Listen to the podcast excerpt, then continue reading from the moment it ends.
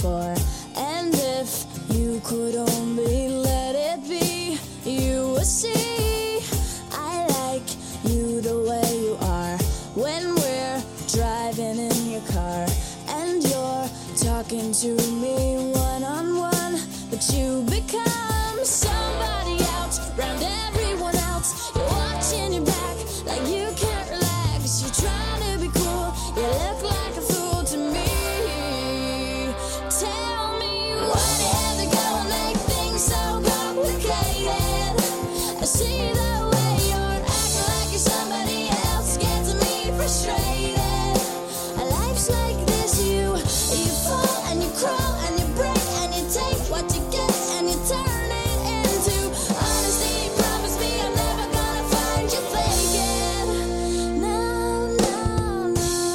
大家好，欢迎收听一月份的月报通信，我是秋实。Hello，大家好，我是秋实的朋友小林。今天还看到了一个评论，就是评论我那个年终总结那期，有一个我们的听众朋友说啊，觉得没有聊过瘾，呃他自己还打了个括号，说可能自己真的习惯听一个小时以上的节目了，我感觉非常的感动，以至于都想跟他道歉。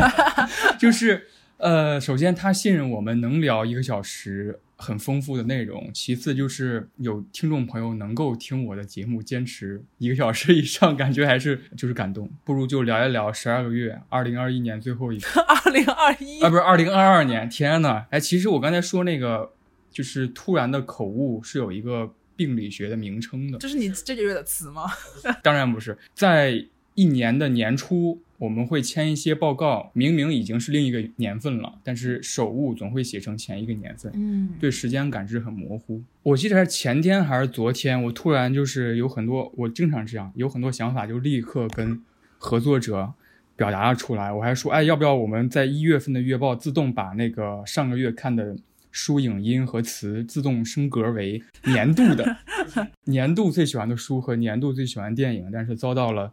非常正义，非常对我来说也是很清醒的一个否决。没有没有，只是我的个人观点。对你说，你说不应该做年度的这种，首先是因为觉得重复，其次我自己后来又想一下，就时间其实是连续的，从十二月跨到了一月，就一定要对整个年份做一个对，很主观、高高在上的总结。人类非常自大的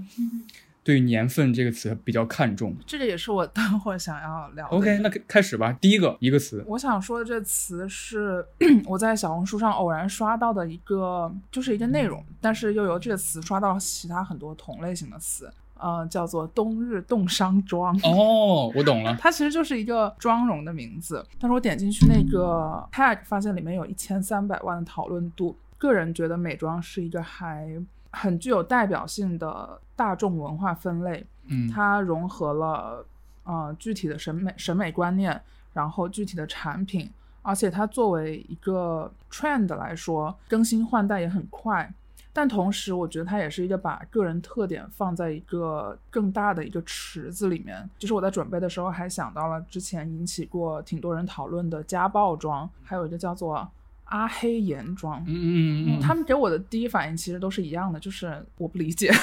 不是很懂为什么要画的像被冻伤，或者说像被家暴过。家暴妆当时很流行的时候，我看到有人说，就是形容这个妆感是能让人看起来有脆弱感，看起来激发别人的保护欲，嗯非常营造出呃眼睛又大又圆的这个效果。我看的时候，我在想，我不知道是不是我有点把这个东西想太深了，还是怎么？就是我觉得大眼睛的追求，在某种程度上来说，也是一种非常单一的审美观念。甚至当大家看久了，觉得好像大眼睛是唯一正常的标准之后，再看到单眼皮、小眼睛、对丹凤眼，比如说像那个电影对《雄狮少年》，对，《雄狮少年》还有三只松鼠的那个代言人，对，大家就会觉得那种是把它上升到一个辱华的概念，就可能说到底还是审美是多样的。嗯，就是出现了偏差。对，首先，大眼睛的这个妆容很容易涉及到了日本东或者说东亚文化在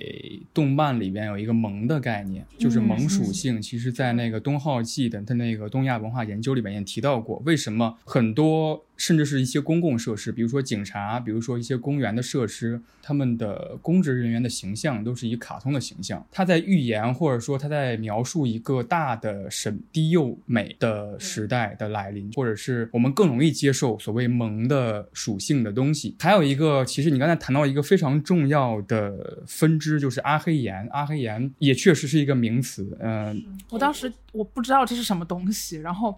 我记得我当时刚刷到这些东西，我觉得就是为什么这些人要做这么夸张的表情？去了解了它背后代表的是一个什么意思之后，我就觉得就是很有那个那叫什么南宁那个词，对，南宁。其实包括之前，呃，《电锯人》动画播出之后，对于《电锯人》这个作品有很多很多讨论嘛。其中一个就是说，小红这个角色，她登场也好，或者是在漫画里边时常体现的就是一个眼神总是要要流泪的感觉，然后说出一些很脆弱的话。很多社交媒体上都会出她的仿妆嘛，伴随着很多批评。这让我恰恰想到了《始于极限》开篇，呃，铃木良美所暴露出来的那种恐弱的情绪和情感，被上野千鹤子一下子指出。恐弱也是一个不是很健康的观念。那你会觉得我对阿黑岩这个妆容的反感，会是我恐弱的一个表现吗？与其你问我你是不是，我觉得你应该，或者说“冬日冻伤妆”这个词对你来说还是稍微有点模糊，成分复杂，不如换一个方式。我虽然对妆容不是特别了解，但是我明白有呃早些年的斩男妆、好嫁风，斩男风肯定是被。上野千鹤子明明确的批评过的，就是自己的妆容的价值完全依附于男性来评价。能不能用另外一个词来形容冬日冻伤妆？比如说受伤小鹿妆，你会反感这样的形容吗？我可能会有一点不太明白为什么要让自己看起来像，比如说像刚哭过，或者是能够激发别人的保护欲。我对啊，刺激别人产生保护欲这件事儿是把自己放在一个弱者的位置。对很难被瞬间取缔掉的一个东西。啊，还有一个是我觉得很好玩的一个词，也同样跟冬日冻伤妆一样，是一个 tag，叫做长发男。我觉得这个标签有点像那像那个你之前聊过的 MBTI，就是你点进去这 tag 里面的男性也呈现出高度的同质化。首先都是长发，都喜欢玩滑板、玩摇滚，然后穿 vintage 风格的衣服，好像很多都是那个叫什么 INFP，是 INF 不是我吗？对，反正我当时看到那个 tag 之后，我觉得很有意思，呈现出的感觉也是，你快来看看。明白，或者说在小红书的，就是注意力争夺战里边占了比较高的份额。对，然后他们的文案可能会是说这样类型的男生你会喜欢吗？然后下面 tag 长发男 INFP 什么？我觉得很好玩，很好玩。OK，好。呃，那我说我的词哈，我这个词是“解离”这个词，呃，五十年代提出的一个心理学词汇，有轻度还有正常范围内的解离现象，当然还有重度的解离现象。所谓的解离，就是一个心理生物功能失调。当我们精神压力超过了个体所能承受的极限，就是为了避免主体整个的崩溃，我们会一小部分的崩溃。比如说一些童年的创伤、体罚呀，或者是搬家等等，他们会对那个时期的记忆有缺失，或者有选择性的遗忘，都是因为当时的压力太大了。我们的身体的防御机制就是不如先遗忘，完全的逃避掉。所以记忆的解离也是其中的一个，大约可以概括十二月份我所经历到的一些事。我看各种新闻和大家的情绪都产生了各种各样的解离感。比如说，首先是身体上的解离，四五六月份有过各个城市有各个不同状态的被迫切断，还有一个就是精神上的解离。就是我昨天看那个新的更新一期的那个《再见爱人》，黄志忠老师有一句话我还蛮赞同的，就是提高耐受程度不是成长，它是一种病态的包容。有些事儿你觉得啊，以前我忍受不了，现在我忍受得了了，我现在真的变强了，底线变低了。或者麻木了。嗯，说到解离，我更喜欢它的一个解决方法论，叫做着陆。所谓的着陆，它分了好几个方面，比如说眼睛着陆，如果你感觉到你现在正在游离，正在精神出走，啊。首先就是你看向你生活周边的东西啊，那儿有一个花盆，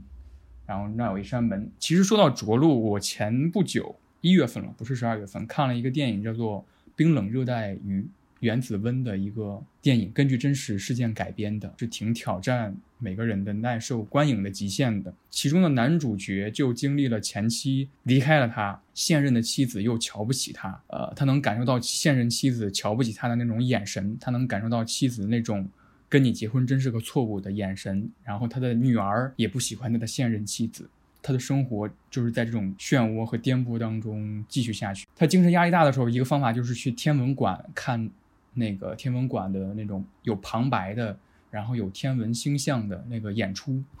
然后他每天会做的一件事儿就是重复那个旁白：“宇宙诞生于四十六亿年年前”，一直在重复这句话。这也是他的一个着陆的心理机制。其实我第一次了解到“解离”这个词是上大学的时候，当时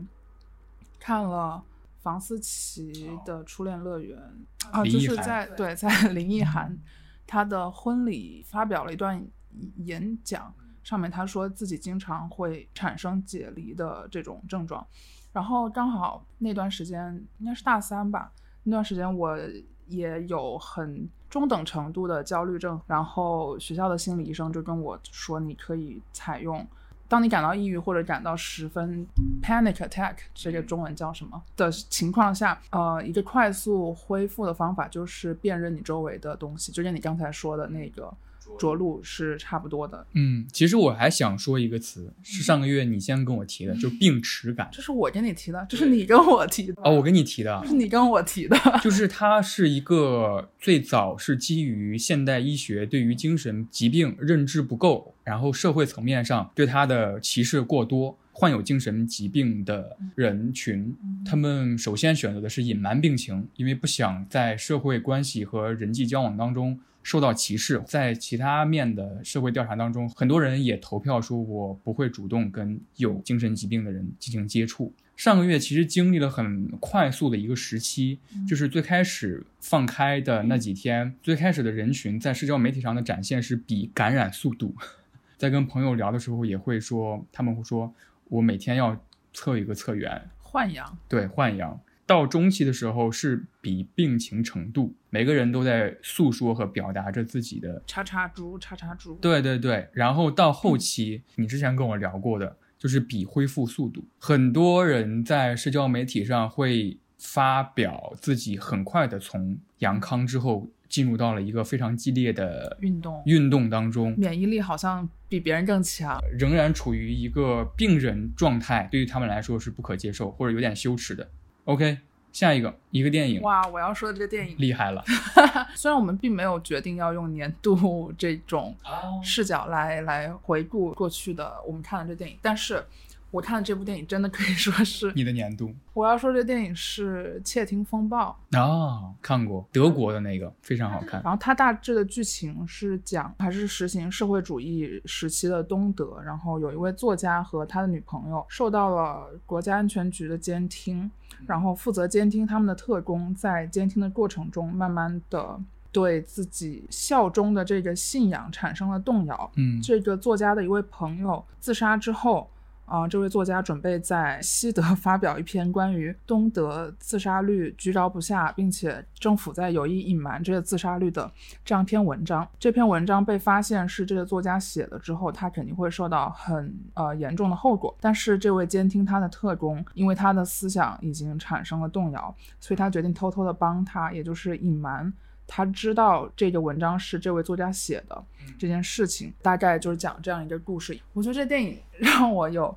两点特别触动的地方。第一个是当这位作家的朋友，一位被封杀的导演，在他们的一个生日聚会上和这位作家说，一个导演不能拍电影了，一位演员不能再演戏了，那他们的人生还有什么意义？然后在这之后，这位作家就自杀了。第二个让我很触动的是这个电影的结局。啊、那位特工因为这次监听行动失败被降职，工作内容如果我没有理解错的话，应该就是把个大家的信件用蒸汽把那个塑封给拆开，然后看他们信件里的内容，然后再把它封上，然后在柏林墙倒塌之后，他成为了一个送报员。呃，那段其实很短，在电影的结结局部分吧，他拎着一个箱子，然后挨家挨户的去送报。我看那段的时候真的很绝望，我到现在都没有找到一个合适的形容来描述我当时看到那一刻的感受。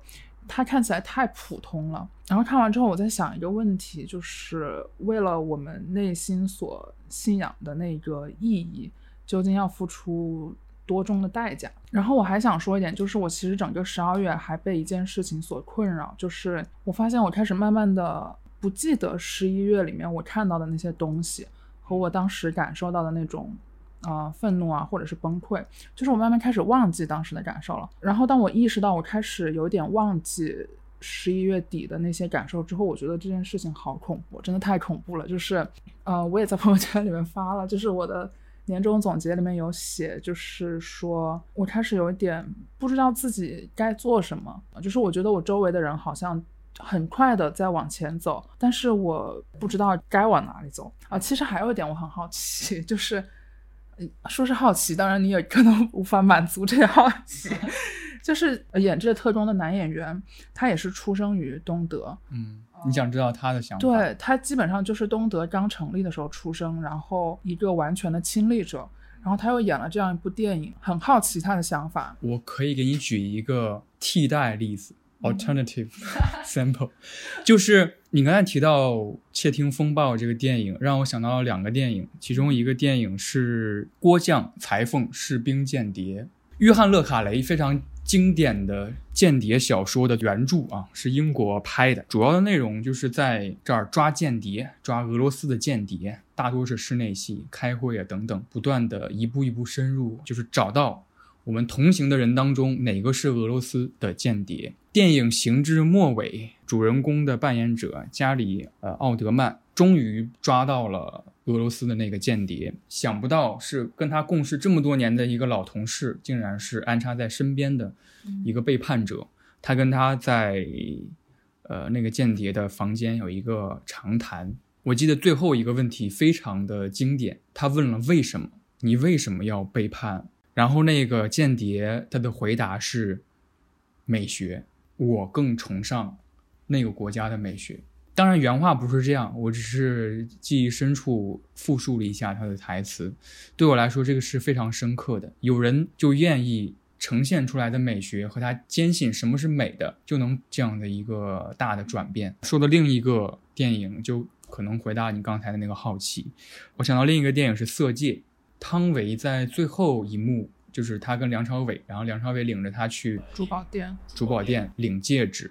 呃，他从梁朝伟的那种眼神的动态捕捉到了对方真诚的爱意。汤唯扮演的那个角色王佳芝，王佳芝非常矛盾，但是非常确切的说了一一句“快走”，背叛了组织派给他的任务。整个电影最后一幕差不多是拥有这么一个转折。出演这个电影之后，呃，汤唯被封杀了很多年，然后到现在，汤唯二零二二年他演了《分手的决心》。他跟一个韩裔的导演组成了家组成了家庭，呃，然后在韩国发展。你这个回答很妙，我一下子就懂了。是吗？我昨天还看了《色戒》的，我把《色戒》的解说又看了一遍，然后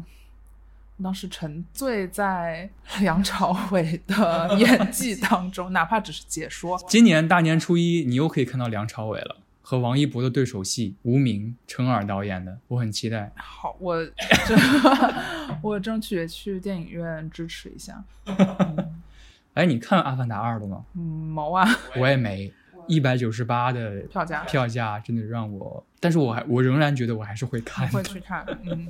OK，那我说我的这个电影吧。十二月份我有一个比较主要的行为，跟我的一个大学室友打赌。我们两个在大学期间因为喜欢电影，然后有了很多共同的话题。跟他很久没见，他现在做的工作也是媒体和电影相关的高校老师。闲聊期间打了一个赌，呃，因为豆瓣有电影徽章这个概念，豆瓣会出一些，比如说一些经典影人。的影单可能有二十部，如果你看完了这二十部，你就会得到一个豆瓣自己设计的电影徽章，就像是一个成就一样。我说一月一号那天之前，呃，当时已经十一月底了，说我们两个人每个人选一个徽章，然后我们看完它。他选择的是希区柯克，然后我选择的是黑泽明。当时我们彼此看过几部自己选的这个导演的作品了，然后他还剩十六部，我也还剩十六部，然后整个十二月你都在看黑泽明。对，居家之后，我每天晚上尽量 让自己看一部，在十二月三十一号当天完成了这个挑战。他比我早几天说，如果没完成，给对方发一个新年祝福的红包 收获蛮多，感觉给二零二二年结了一个很丰富的结尾。第一个感触就是。有些事看起来很复杂，觉得事情非常的庞大，但是你慢慢完成，就会发现你真的可以完成它。因为到十二月中旬的时候，我都有一个想法说啊，算了，最后给他发一个红包算了，这个挑战我自认为已经失败了。第二个感触就是，可能是我吧，有时候跟朋友聊天的时候，我们太畏惧大师的这个 title 了，我们会绕着大师，绕着。比如说影史经典，或者是必读书目，绕着它走。黑泽明在他的一部电影的评论音轨里边，就是一个采访当中，他提到说，如果一个电影不易懂，就是一个电影最大的失败。这也是我对黑泽明电影第一感触，就是他的电影太容易进入了。就是他没有所谓的大师的陋习，他刻意把一些东西变得抽象，他的故事实在是太太易懂了，这就是剧本本身的魅力和他自己能力的展现。我推荐的这个电影叫做《生之欲》，呃，一九五二年的电影，呃，黑泽明导演，然后跟他长期合作的一个编剧叫桥本忍编剧的电影。这个故事简单来说，就是一个政府公务员，他突然有一天被诊断为胃癌的。晚期，他意识到自己可能活不了四个月。他得知这个消息之后的人生，这个电影是呈现这么一个人生。我看完这个电影的第一感触就是说，真正意识到自己将要死亡的那一刻，才是自己真正开始生活的那一刻。呃，你在这个电影里边感受到他得知自己胃癌晚期。首先的状态是后悔，说天天就是喝闷酒，说啊，我的人生怎么到现在为止了，这么快就要进入倒计时了，我这人生都干了什么呀？然后到吃喝玩乐，每天就是花天酒地，出入各种呃风月场所，然后最后找到了接下来人生的意义，重新狠下心来又活了一次。而且他选的这个公务员的角度非常有意思。电影一开场，他就埋头在各种文书里边。那个主角叫渡边，他就一直在看表，什么时候下班，什么时候下班。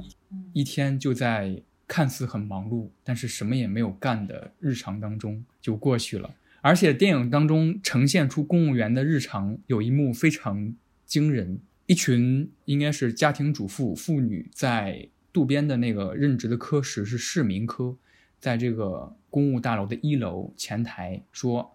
我们小区门前的那个臭水沟孕育了很多很多个蚊子，这些蚊子在让我们在夏天我们照顾儿孙非常的痛苦，还传染疾病。你们市民科能不能好好解决这件事情？然后前台收到了这个投诉之后，他第一件事是去找卫生科。然后卫生科说啊这件事儿我知道这件事要去事态预防科，然后事态预防科说啊这件事我知道你们要去防疫科，蚊虫相关以及疾病的传染都在防疫科，然后防疫科说啊你们要去灭虫组，然后灭虫组说你们要去下水道科，下水道科说你们要去道路组。要去消防组，要去市长办公室，最后转了一圈又回到了市民科，整件事儿没有解决。多么熟悉的，多么熟悉的一个剧情。而且提到这个电影的原因，是因为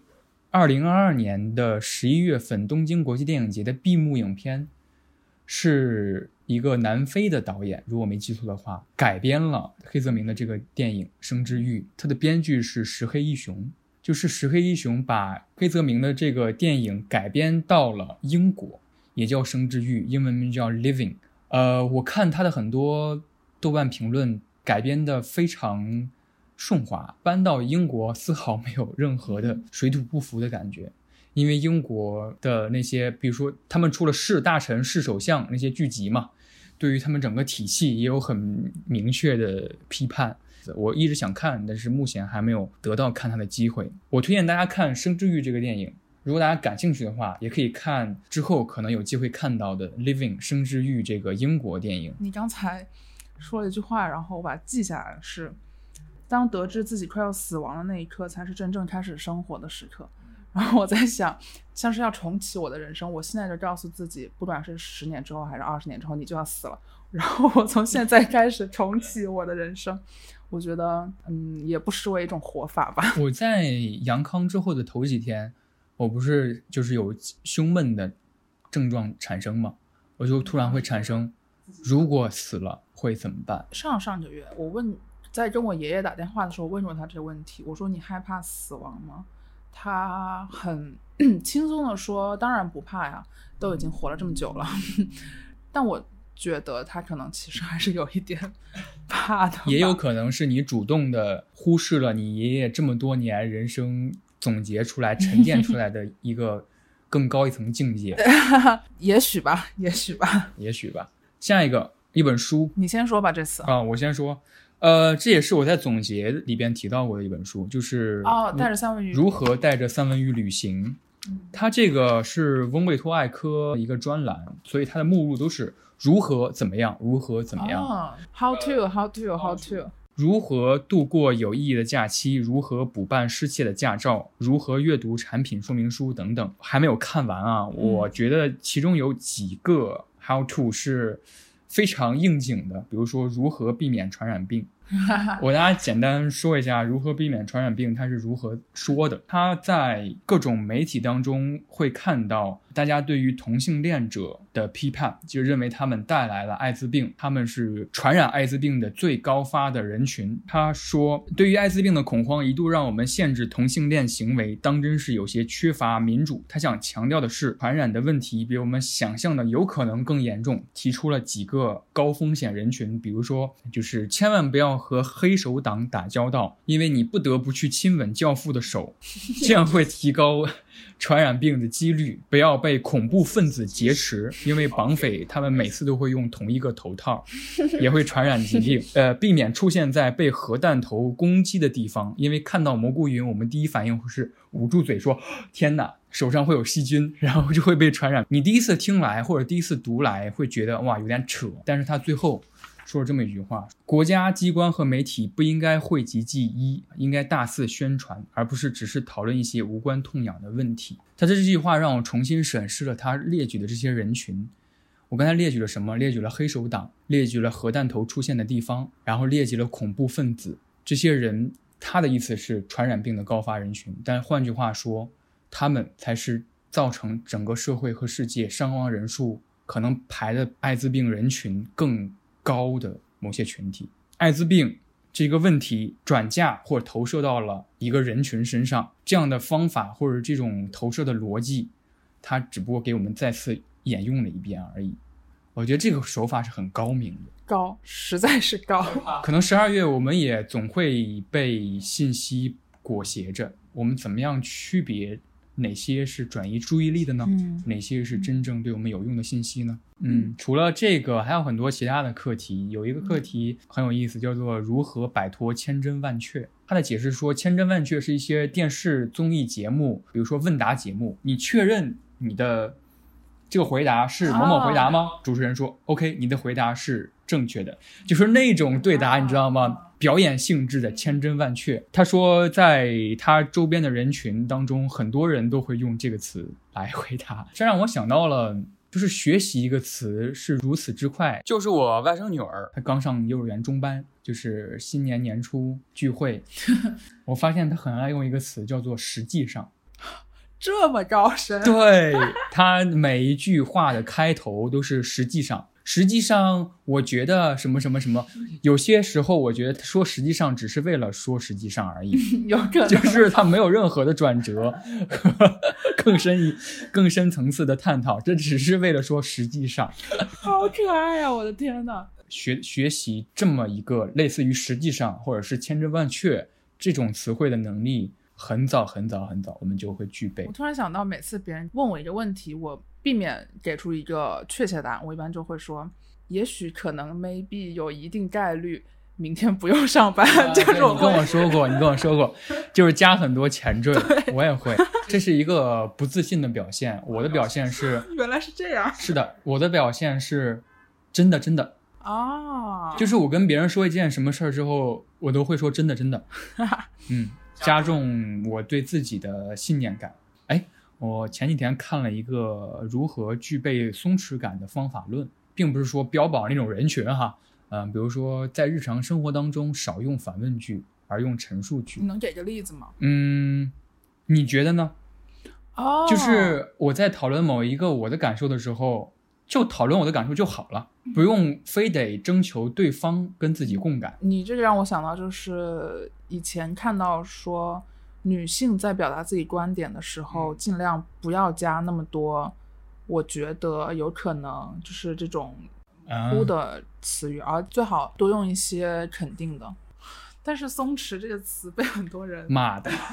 对，有一种躺平的感觉，允许一切事件的发生。我觉得大家对这词反对，不是说反对躺平，而是说反对，嗯，它变成了一个去刻意追求的东西，在刻意追求松弛感，但它明明它本身跟松弛感想要呈现的那个状态是相反的，对。然后还有呃“老前锋”这个词 这是什么？，old money，就是也是一种形容穿搭或者说品味的吧。呃，老 old money，我我懂，我以为你在说那个足球前锋，老前锋 是一个疲于 和生活奋斗的一个人，老前锋当。然，这也是一个可以引申很多的词，就是审美上的高低。OK，你的一本书呃，我想说的书是《华丽人生》，啊，对，是我在十二月最后几天看完的，可能也是抱着这个书名的，觉得它可能是一个完美的句号。久违的读的一本推理小说。虽然一坂幸太郎并不认为自己是一个推理作家，嗯华丽人生》讲的并不是一个故事，而是由五组故事组成，然后最后交织在一起的一个这这样的故事，有点群像剧的感觉。嗯然后这五组角色中的每个人都对自己的命运有呃他们个人的理解，但是最后发生在他们身上的事情都和他们预计的走向不太一样，或者说他们的这个结局都对其他人产生了影响。其实让我想到了一条我刷到过的微博，就是他的原话我不记得了，但是大概意思是说。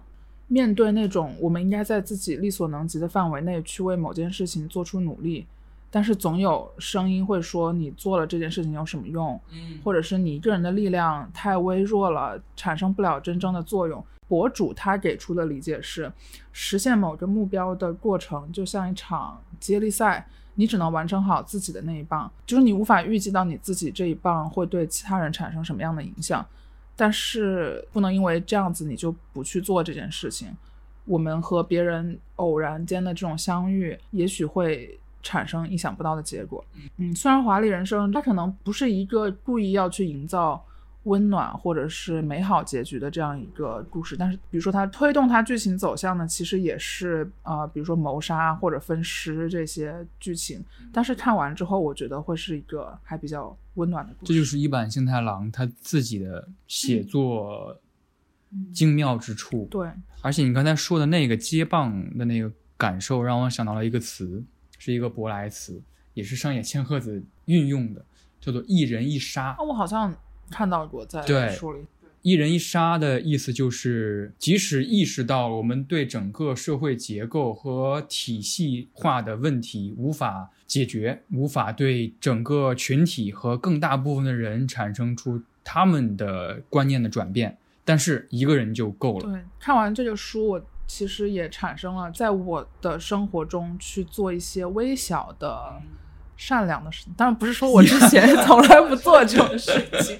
就是那种嗯，会对别人生活，就是一天普通的生活，给他加一点插曲的这种感觉。比如说我圣诞节的时候，当天我走在路上，看到一个女孩骑自行车，她头上戴了一个那个麋鹿的那个鹿角的这样一个头饰。然后她路过我的时候，因为拐弯她减速，我跟她说一声圣诞快乐。当然我不知道她听到没有。包括我有一次跑步的时候，呃，我已经跑完了。我、那天尝试了铁人两项，就是跑完步之后骑自行车。我骑车的时候经过了一个正在跑步的阿姨，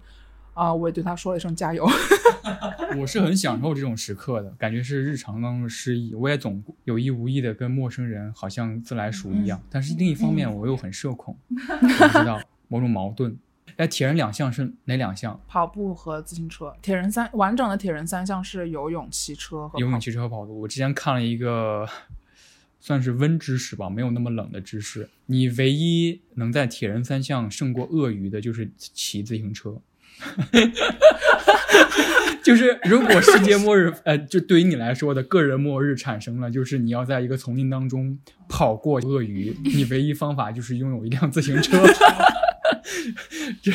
这是你唯一生存的机会，因为它在陆地和水当中的运动指标跟人是差不多的。哦，也可能因为他可能只是单纯的我自行车的配速比他 快一些。是这样的，哎，你刚才说到那个小的举动，我之前看一个日剧啊、好像是重版出来吧，里边有一个非常功利性的，也能够让人有有那种日行一善的冲动的日行一善听起来好，小学生守则是吧？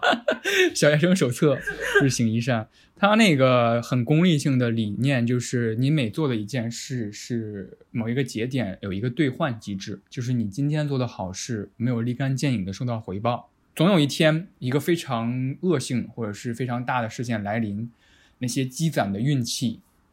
都是你的筹码。一次消费，十二月份的消费成分复杂，我的消费都是什么？买了一些水，就是水，你知道吗？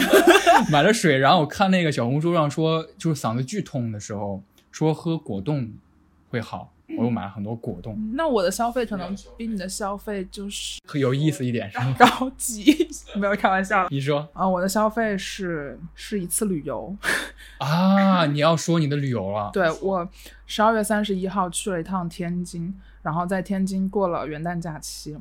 啊、这是我第一次去去天津，并且在这之前我并不知道从北京到天津这么的方便。就这次出京是我二零二二年的第二次出警，第一次是十一假期回家，可以称得上旅游的这样一次出行，居然发生在这一年的最后一天。跨年那天晚上，就是十二月三十一号晚上，我我在海河边上看别人放烟花，因为北京好像是禁鞭的，对，然后天津就是真的有很多人都在放烟花。我站在河边上，准确的说是站在河上面，因为河全部都已经被冻住了。对我是看着那些人放烟花，我就真的是在那里傻笑，就是一种很朴素的一种快乐，同时这种快乐非常的有感染力。那天晚上站在河边上，应该每个人都在笑。我已经很久没有看到这么多人一起笑，什么烟花邪教吗？对我后来回想起那份快乐的时候，我觉得很很神奇，就是这个又 call back 到你刚开始说关于时间这个概念的，就是讨论。时间在客观上只是它只是一个往前顺延的东西，是人类赋予了比如说呃年月日这样子的概念。我今天下午在准备这段的时候，我还去查了一下，爱因斯坦说，呃，他认为时间只是一种人类的幻觉。对，对，但是就是看完烟花回酒店的路上，我是在感慨，我们人类居然会为这种幻觉性的东西而产生产生出希望，产生出期待的感觉。因为我当时站在海河边上，就是看到那么多烟花，就是河对面的五星级酒店的那个玻璃边上有很多人站在那里，也是在拍照啊什么的。就我觉得天涯共此时的感觉，对，很美妙。我不知道别人怎么想，但是至少我当时是真的产生了对新一年有期待的感觉。而且天津真的真的还蛮美的。我在去之前我也问过你，对吧？你也在天津生活过。那两天我主要是在五大道那个区域逛的，区域的风格就很像我小时候住的那个小区，一栋一栋的那种小的棕色的房子，就是真的很漂亮，然后有一种复古的感觉，因为那些建筑本身就是历史保护建筑嘛。对，而且还听到了天津普通话，Listen to bad，真的好可爱，你知道吗？秋实，这是我之前的宿管阿姨，秋实，我刚到就是天津，然后从地铁站往酒店的路上走的时候，我听到一个大爷从我身边经过，他说：“这就是那工商管理局。”不知道学的标不标准，但是我觉得真的好可爱啊。对，然后这个是我十二月一笔非常值得的消费，太棒了，对，太棒了。呃，想到了很多啊，就是天津是一个我觉得还蛮干净的城市，就像你刚才说的，有一些复古洋气的房呃建筑，就比如说五大道、营口道什么意大利风情区，就虽然他们很漂亮，但是他们只是天津的一部分。而且天津还有一个东西，就是它有我高中母校的分校啊，就是我高中是在这个要简单，我高中叫做武汉国际学校，天津有天津国际学校，是教育集团在天津设立的一个分校区。你突然在北方找到了一个南方城市的副调，而且你刚才说到时间，那个如何带着三文鱼旅行，艾科恰好提到了有一章叫做如何无视时间。好。请告诉我，他提到了一个很有意思的事事儿，就是人们现在佩戴的可携带的看时间的手表越来越复杂。你会看，在一个手表上面会显示气压、心率，然后海拔，然后八个时区的时间，然后日期，然后农历日期、阳历日期等等等等，装满了你这个这个携带的手表上面，然后时间可能越来越小，越来越小，然后到最后你发现，你看向手表这个动作。不是在看时间了，而是在看一些你完全不会记得的事儿。这个时间就被你忽略掉了，无视掉了。那如果说我想忽视时间，我就去买一个功能非常繁复的手表，你就苹果 Ultra。呃，然后我的消费，呃，我的消费就是对你来跟你比来说，就完全是一个非常 normal 的消费，就是优衣库的 Heat Tech。哦，是。高舒暖是一个衣服还是保暖？是你现在身上穿的。买了一个裤子哦，就是买了一个它级别最高，就是科技含量最丰，就是好像说能在零下十度到零度之间穿，就是最暖和的一个。嗯，我当时买它就是我阳康之后去，我跟你说了。第一天出门逛街，你也跟我说，可能阳康之后的第一站，大家都是逛优衣库，就是那种 漫无目的，但是又要享受回归生活的那种热情和感受，可能大家第一站会去选择优衣库。我也不知道为什么，生活方式啊，有生活方式，生活方式。我可能预言，二零二三年的前半年是一个大的养生时代的来临，嗯，元素感很强的消费，也算是。一个阶段的完结，而且穿的暖和，真的在冬天让人很能提升幸福感。我回想了一下，我好像从来没有在冬天真的觉得自己身上很暖和，或者说从来没有觉得我现在不冷，就从来没有这样觉得过。嗯，不管什么时候，我好像都觉得要么腿有点冷，要么上半身有点透风啊之类的。嗯，就是从来没有真的觉得自己百分之百。是一个，我也觉得像是准备好了的这样一个状态。但这种未准备好的状态，我总是把它美化成一个年轻人的感觉，还挺冷的。然后 自己的身体又对这个对又扛又很扛冻。下面一首歌，一首歌，我想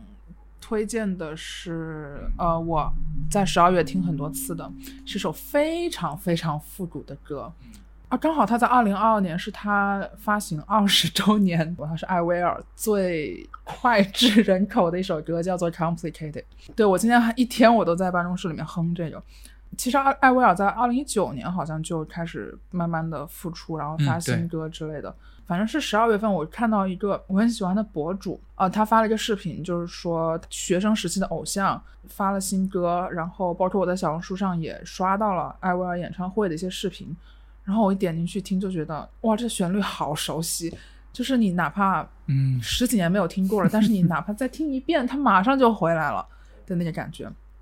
对，然后所以我十二月份听很多艾薇儿，其中《Complicated》这首歌是听的最多的一个。小学的时的英语课，老师会让我们做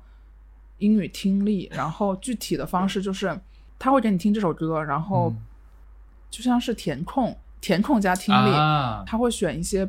不那么难，就是还符合小学生 词汇量的一些词，他把那些词空出来，然后你去听这首歌，然后你写下来那个词空的那个词是什么？对，然后那是我第一次听艾薇儿，也是我第一次听 Lady Gaga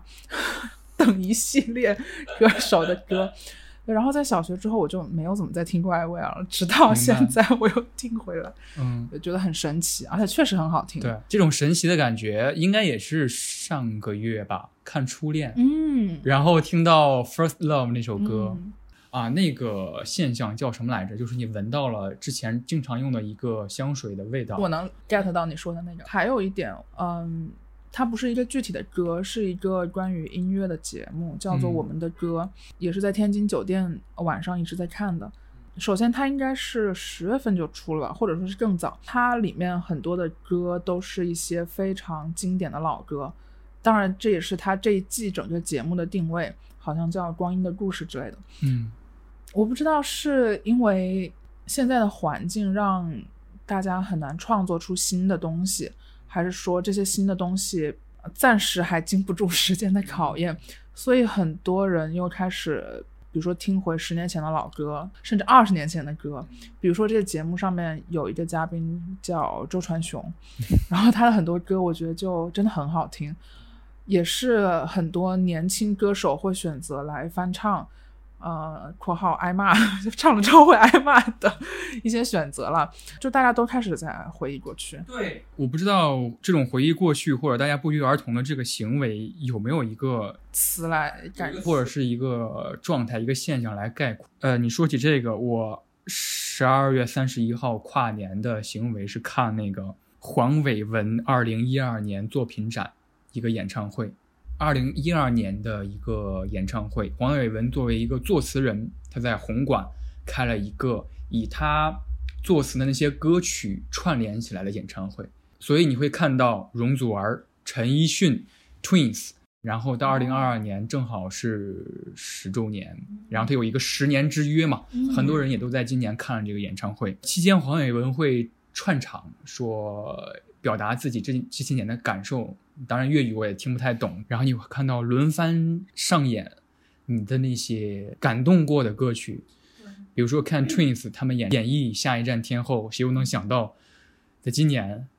姐姐嗯，还能看到 Twins 演演绎《下一站天后》？我觉得很多人好像在听歌的时候，他没有太多的注意到词的魅力，或者说作词人的这个重要性。而且黄伟文还有一个也不算是身份吧，就是他在时尚界也有很重要的位置。我了解到黄伟文，其实就是通过一个我大学时候关注的时尚博主，他非常喜欢黄伟文的穿搭，嗯黄伟文的。风格就是很大胆，然后很混搭的那种感觉。对，嗯，你说起来，这解决了我的一个疑惑，就是这个演唱会每一个歌手刚出场的时候，第一个字幕不是歌名和作词人和作曲人，第一行字幕是就是这个着装 by 什么品牌，就是他每个歌手的着装都是某一个牌子，然后他把那个牌子列出来，哦，然后放在一个就是嗯一个大的提词器的第一页，而且哦，这这这个演唱会好神奇啊！呃，你会看到杨千嬅是挺着肚子上去的，然后她穿的平底鞋，挺着肚子，然后唱《可惜我是水瓶座》。OK，呃，我说的这首歌是，哦，说起来我这首歌之前，我想说一个事儿，我在昨天的时候给你了一个提议嘛，啊，对，这个提议就是不如我们在我们因为都是一个一个一本书一个电影，然后我的提议是说，啊、不如我们双方轮流在一个月份提出一个什么东西，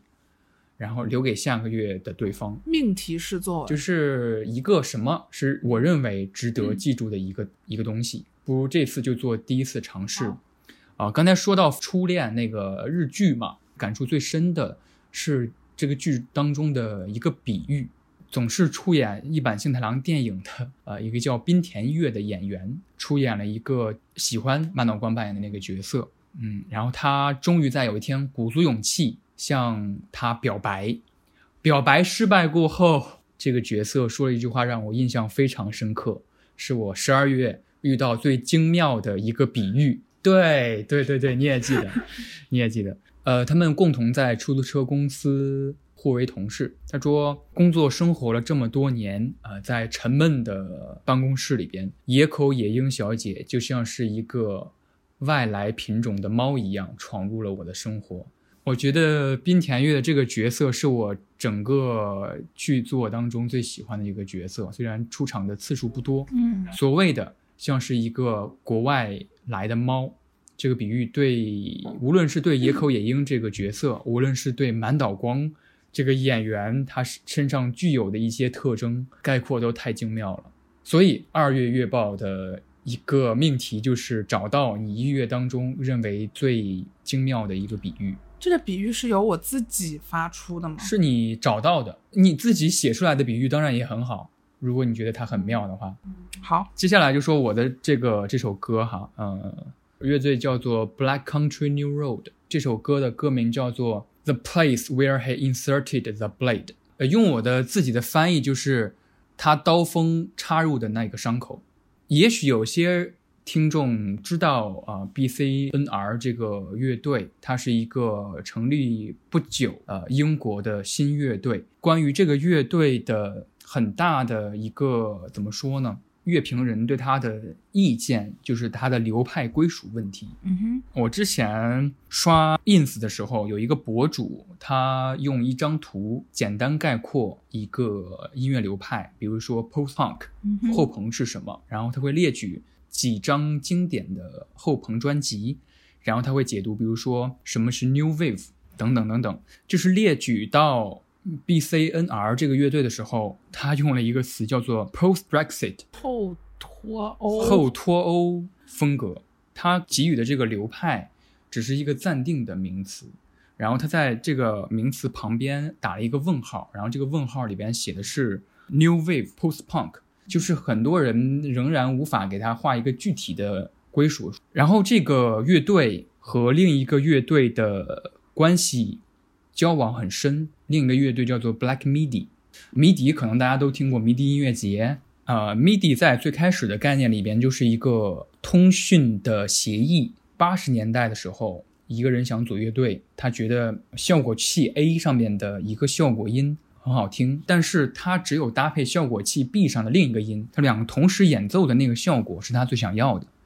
但是他不可能在演奏的同时，就是我左手按 A，我右手按 B。如果再复杂一点，可能十几个效果器，那他就完成不了这次演奏了。一些人呃就聚集在一起开个会，说我们不如产出一份协议，就是让这些效果器之间可以输出同一个信号，然后之后所有的效果器上都会多了一个 MIDI 口，MIDI in MIDI out。简单解释来说，就是我在效果器 A 按一个音，它会通过一个信号的方式输出到效果器 B 上，整个乐队的配置和玩法大大上升了一个台阶。然后 MIDI 到现在的进化，或者是它概念的延伸，比如说买那个苹果手机和 iPad 的时候，也许很多人第一个卸载的应用叫 garage GarageBand 酷乐队，因为它占了很大的内存。有些人说我现在在用 MIDI 做音乐，就是大概类似的这样的一个工作模式。GarageBand 里边有很多很多个音色，比如说钢琴，比如说鼓，它其实就是它会选一组音质很好的鼓，它会录制一个音的强中弱好几个不同强度的声音，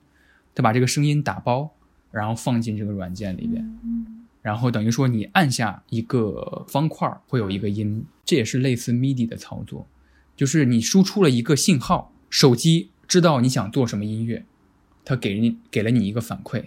所所谓的 MIDI 就是让手机让电脑读懂音乐，然后这个乐队叫 Black MIDI。现在我看到国内的一些乐评人，他们形容 Black Country New Road 的呃音乐风格就称呼为 Black MIDI。他们的风格是非常非常复杂的构成方式，就是你能在一个小节里边听到海量的元素，然后你会听到古典在这个音乐里边打出了非常非常不是人打出的 combo，因为它可能确实不是人打出的，它是 MIDI 打出的。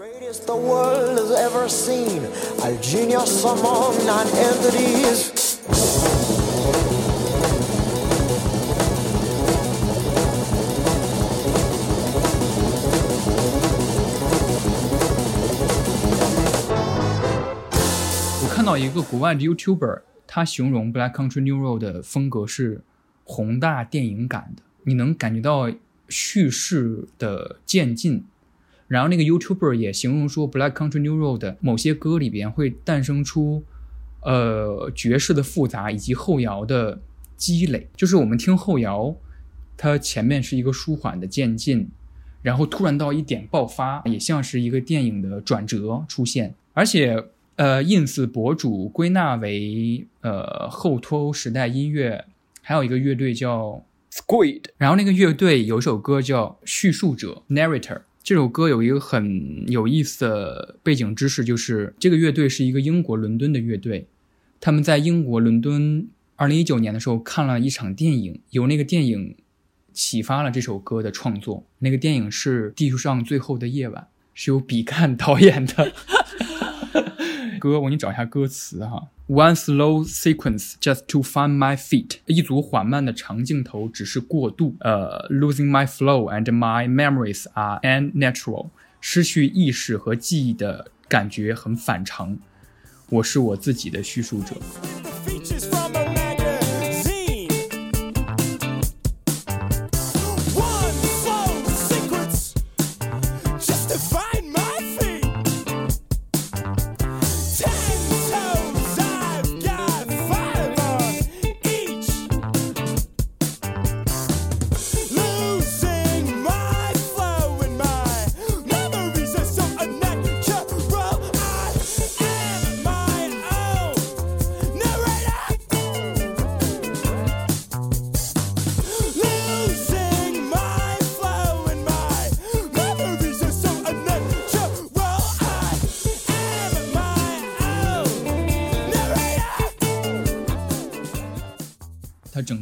整首歌就是叙述看完《地球最后的夜晚》的那个电影的感觉。这种风格更实验，它更没有被当下这种呃流派风格所包容进去。他们更注重电影感的叙述。我所说的这首歌，它刀锋刺入的那个地方，嗯它这个歌词是这么说的：说呃，You are scared of a world 呃 where you are needed，你害怕一个需要你的世界。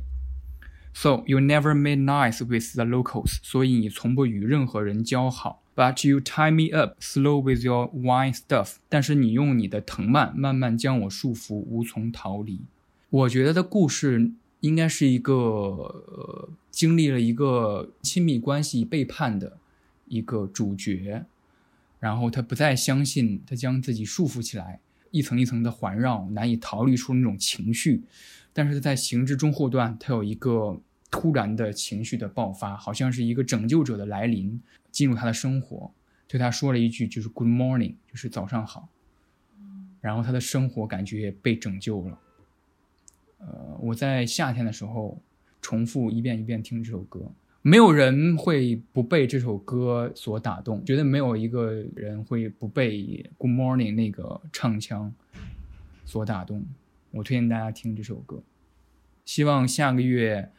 二月份的月报通信你能找到那个精妙的比喻。好，找不到我就自己写。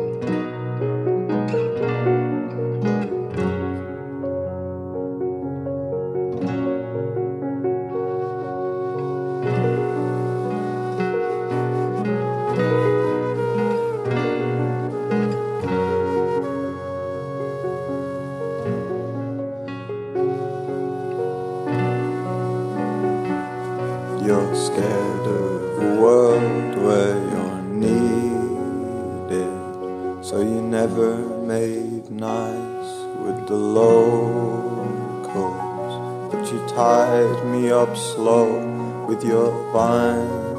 stuff. It takes a few years, but they break bones. It takes a few months, but our bones heal. We're stronger, we tell all our school friends. And they sign our cast in the playground. Darling, the rest of my body, it's yours then. I know you're scared. Well, I'm scared too. Oh, but every time I try to make lunch for anyone else,